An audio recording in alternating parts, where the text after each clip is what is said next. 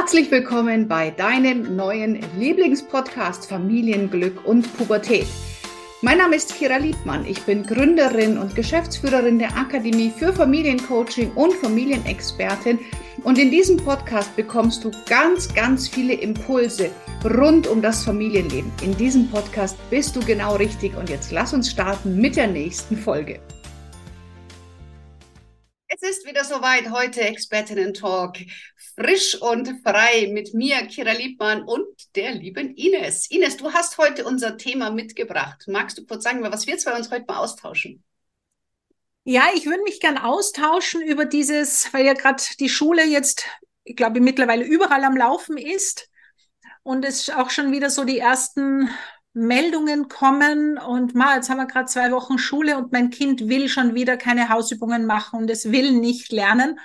Und die Frage, mit der ich mich heute gerne mit dir beschäftigen würde, ist so, dürfen Kinder auch mal nicht wollen? Oder dürfen Kinder generell oder Teenies nicht wollen? Und wie schaut es denn mit unserem Nicht-Wollen aus?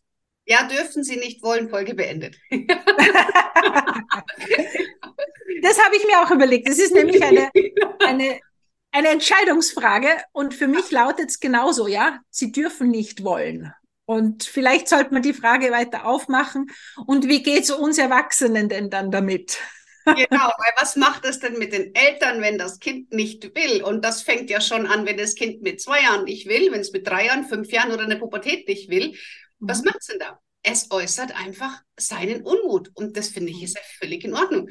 Und wir Eltern kommen dann in eine Hilflosigkeit, können damit nicht umgehen und dann wird es blöd. Aber mhm. das Kind kann eigentlich nichts dafür. Nein, und ein Kind darf auch nicht wollen. Ja. Es darf auch keine Hausübung machen wollen.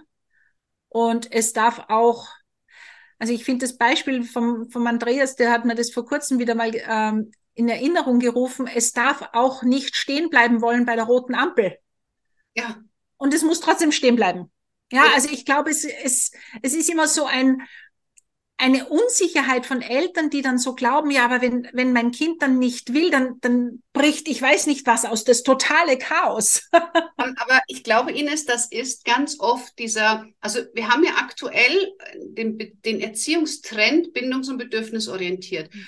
Und ich glaube, sehr viele Menschen schnappen das auf, lesen sich ganz kurz ein und glauben zu wissen, was man damit gemeint ist, aber leben diesen, diese Haltung falsch und diesen Stil, weil Bedürfnisorientiert heißt nicht, dass alle Wünsche der Kinder erfüllt werden müssen, weil ein Wunsch und ein Bedürfnis sind zwei völlig unterschiedliche Sachen.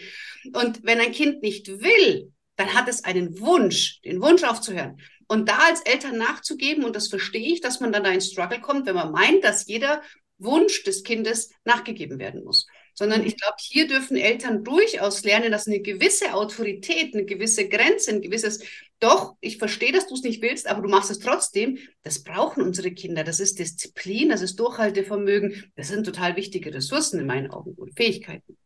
Absolut. Für, ich gebe nur ein, ein Und dazu und es muss sich die Waage halten. Ja, es kann nicht sein, dass die Kinder nur funktionieren, funktionieren, funktionieren, sprich kooperieren und auf sie überhaupt keine Rücksicht genommen wird. Da sind wir jetzt in der Erziehung von früher, die die meisten von uns autoritär genossen haben. Die andere äh, Seite übertrieben. Ja, genau, das ist die andere Seite. Und, und da, glaube ich, sind wir gerade so in diesem, es pendelt sich also ich sage immer, das Pendel schlägt dann manchmal in die andere Seite aus, so wie du das auch mit dem Bedürfnis orientiert, dass die Eltern einfach übersehen, dass das bedürfnisorientiert auch heißt, dass meine Bedürfnisse wichtig sind.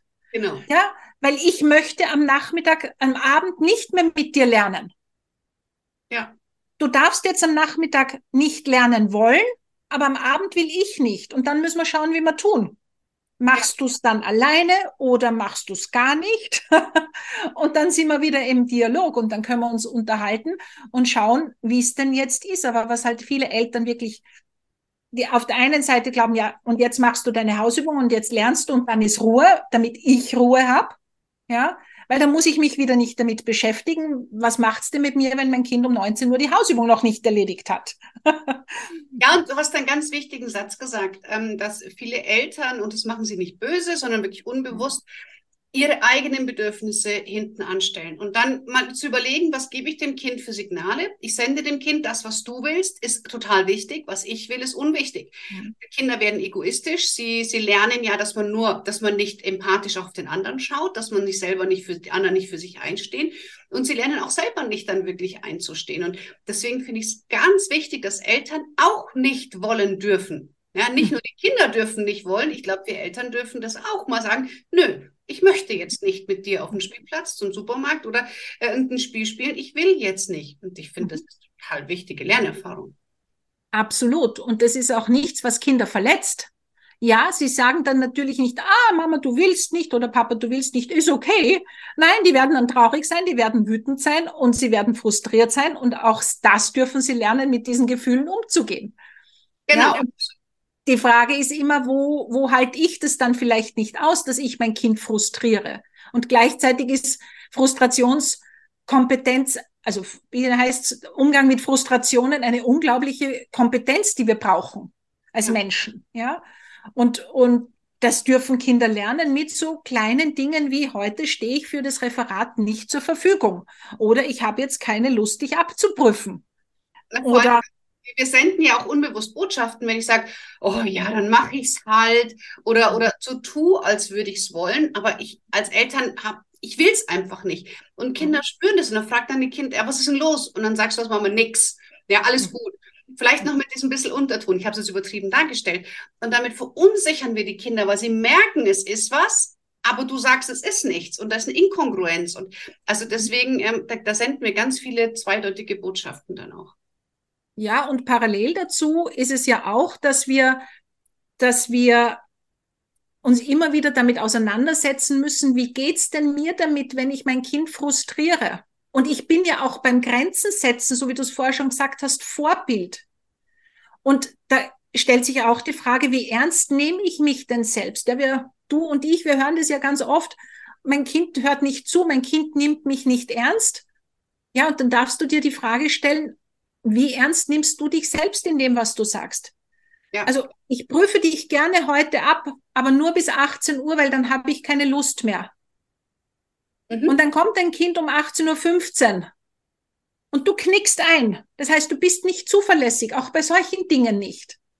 Ja. Und das, was wir ihnen auch noch vorleben, ist dann, okay, die Mama nimmt sich nicht ernst, die Mama tut eh, jeder darf über die Mama drüber latschen oder über den Papa, ja, keine Grenzen. Und Kinder kopieren uns. Na, dann mache ich das doch für dich. Und was dann ganz oft passiert, ist, dass die Eltern aber eh schon angespannt sind, ja, und über ihre Grenzen gehen und es doch tun, aus welchen Gründen auch immer, und dann werden sie aber ungeduldig. Ja, dann ist das Nervenkostüm dünn und dann kann das Kind die, die Vokabel nicht oder dieses oder jenes nicht. Und dann fährt man das Kind an. und dann kriegt es etwas ab. Und das ist etwas, was sehr wohl verletzt. Aber dass ich sage, du, 18 Uhr ist für mich Ende, da mag ich nicht mehr, das verletzt das Kind nicht. Ja, es wird frustriert sein, aber es ist keine Verletzung. Ja, Genau, und ähm, wir sprechen hier auch vor allem über Teenager. Und es war neulich auch bei uns so, dass meine Tochter wollte, dass ich sie auf eine Party fahre und erst um 23 Uhr abhole. Sag ich, sorry, nein. Also da bin ich total müde, da werde ich schon schlafen. Das ist mir zu spät. Ich hole dich um 10 oder du schaust, dass du anders heimkommst. Und mhm. ich finde, das ist, das dürfen wir sagen. Ja, Liegt absolut. Aber man, manchmal braucht es da einfach ein bisschen eine Unterstützung. Ja, den Mut ja. zu sagen, ich, ich mute meine, mein Nein meinem Kind zu und das ist in Ordnung. Also ich glaube. Ja, und, und das auch zu erklären. Also ich denke gerade an eine Mutter mit einem siebenjährigen Kind, das noch bei ihr im Bett war. Und das war ja soweit okay, nur die Mutter konnte nicht schlafen. Das mhm. heißt, die ist jeden Tag aufgewacht und ja, Schlafentzug. Mhm. Und ja, aber ich kann doch mein Kind nicht enttäuschen und das braucht es. Und ich habe gesagt, na, du schmeißt es ja nicht raus, geh weg sondern du sagst, hey, ich kann nicht schlafen. Hast du ihm das schon einmal so gesagt? Ja. Nein?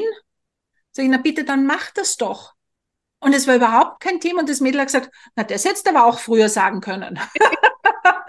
ja, ja, und es ist gerade so, dass äh, Kinder manchmal ähm, in, in gerade sechs, sieben, dann nochmal zehn, elf, da kommen sie halt nochmal zu uns ins Bett und brauchen nochmal die Sicherheit. Das höre ich ja von ganz vielen Eltern so, hey, mein Kind ist zehn Jahre, jetzt geht's in die Pubertät und es will auf einmal wieder bei mir schlafen. Jetzt nur so als mhm. kleinen Exkurs.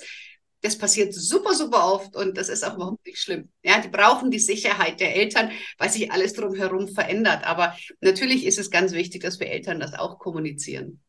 Absolut. Und auch dieses Nicht-Wollen. Ja, auch da immer wieder sich, weil gerade mit den Jugendlichen, wenn dann kommt so, Mama, chill mal und jetzt will ich nicht, wirklich hineinzuspüren, wo will denn ich eigentlich nicht und erlaub's mir nicht. Ja, das sind wir wieder bei dem. Wo tue ich denn Dinge, weil ich glaube, ich muss sie tun? Ja, wo hast du dir das letzte Mal gesagt, so, ich will nicht? Und ja, ja die anderen sind jetzt frustriert. Ich will ja. dort nicht hingehen, ich will das nicht tun.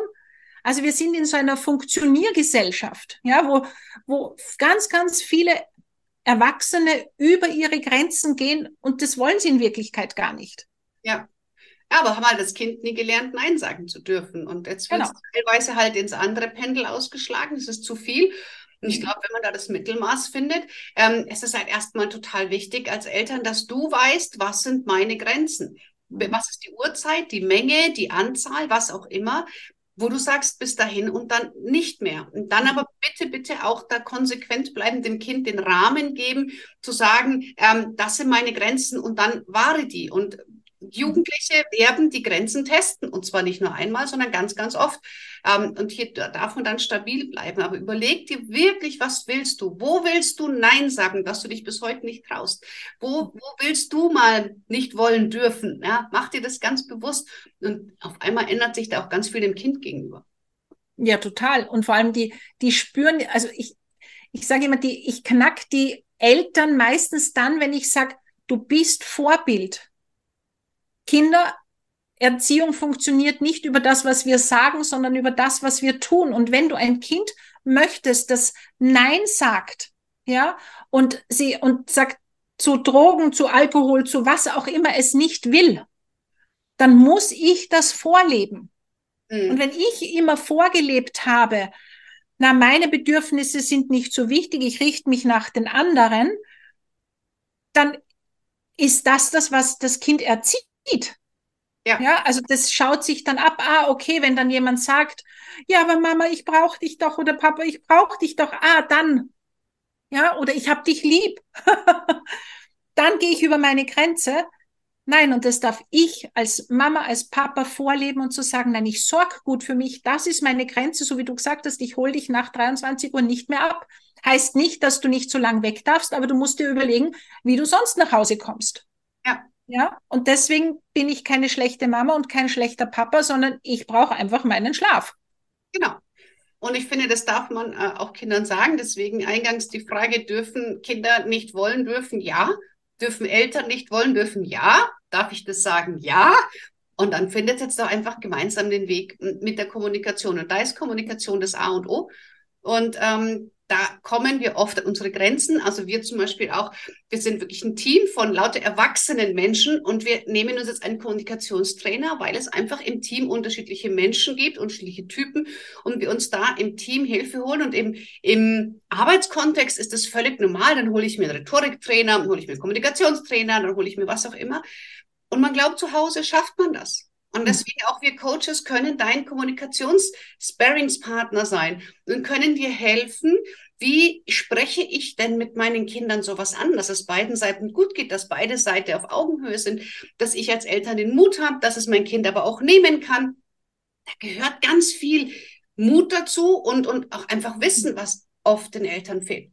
Und da helfen wir dir wirklich sehr, sehr gerne mit unseren Coachings, ähm, dass, dass wir dich da begleiten, das auch den Kindern entsprechend rhetorisch und kommunikativ sagen zu können, dass es für beide Seiten in Ordnung ist. Ja, und mir ist da auch ganz wichtig zu sagen, das ist immer noch so dieses schambehaftete, ich muss mir jemanden holen, bei uns funktioniert's nicht. Ich habe gerade vor kurzem eine Klientin gehabt, die hat erzählt, sie waren irgendwo beim Heurigen ähm, und da am Nachbartisch saßen junge Pärchen mit kleinen Kindern und Hunden, jungen Hunden. Und die haben erzählt und erzählt und erzählt, was sie nicht alles für diese Hunde einkaufen und Trainer und Welpenschule und so weiter und so fort. und sie kamen dann ins Gespräch und sie hat sie dann gefragt, ja, und, und macht sie das für eure Kinder auch, so ein Elterncoaching, also nicht nur Hundecoaching, sondern Eltern-Kindercoaching? Und dann waren so große Augen, ja, so. Also es ist allen klar, bei Hunden braucht man Unterstützung, aber bei Kindern muss man es können. Geht sich irgendwie nicht wirklich aus, ja? Nicht wirklich. Nein. Und ich glaube, es geht wirklich darum zu sagen, hey, ich darf mir die Unterstützung holen und ich darf das lernen. Ja. Und es ist, ein, es ist ein Lernen, weil woher soll ich es können? Und wir zwei, wir gehen auch regelmäßig ins Coaching. Absolut. Ja? Ja. Wenn wir nämlich in der eigenen Suppe kochen, dann helfen uns alle Tipps nichts. Ja, und ich rufe manchmal die Ines an, hey Ines, irgendwie, ich stehe vor einer Ding, sagt sie, hast du mal da und daran gedacht? Und ich habe einfach nicht dran gedacht. Ja, und das ist, deswegen helfen so von außen der Blick, weil wir als Coaches, wir haben einfach da den Überblick, wir haben die Situationen schon öfters gehabt und es ist so mutig als Eltern zu sagen, ich schaffe das alleine nicht. Und es ist völlig okay, wenn ich mir da Hilfe hole, weil es ist ja nicht schlimm, es passiert ja nichts, sondern es wird ja nur besser. Also das ist ein Invest von Zeit und Geld in, in die eigene Familie, in eine lebenslange, gute Verbindung zu den Kindern. Und ähm, dass nicht die Kinder vielleicht manchmal, wie wir Eltern auch sagen, oh Gott, das ruft schon wieder die Mama an, sondern dass sie sich darüber freuen. Ja, und da sind wir da und da helfen wir dir, ähm, dass das einfach gelingt. Wenn du sagst, ich habe andere Fähigkeiten, da habe ich einfach noch ein paar Wissenslücken. Mhm. Ganz genau. Und das macht die Ines extrem kompetent, äh, online und live. Ähm, ich und die Coaches, die ich ausbilde, machen das online und live. Also keine Scheu, wir finden da für jeden auch das richtige Format. Vielleicht sagt der eine, ich mag lieber einen Online-Kurs, die anderen sagen, ich möchte ein 1 zu 1 Coaching. Erstmal die erste Hürde, schreib uns, die beiden E-Mail-Adressen sind in in der Beschreibung info at inesberger.at oder podcast at kiraliebmann.de. Ähm, mach den ersten Schritt. Danach gucken wir, wie kann einer von uns ähm, dir da am besten weiterhelfen. Da ermutigen wir dich einfach, das zu tun, weil ähm, es ist überhaupt keine Schande und dafür sind wir ja da. Ja, und wir freuen uns darauf. Absolut. In diesem Sinne, habt eine gute Zeit. Ähm, denkt an uns, wenn es wieder darum geht, das Kind oder der Jugendliche mal sagt, ich mag nicht, oder wenn du mal denkst, oh, ich mag nicht, dann ähm, ist es okay. Liebe Absolut. Ines, danke dir wieder für diesen spannenden Talk, für das spannende Thema. Sehr gerne. Danke dir auch. Tschüss.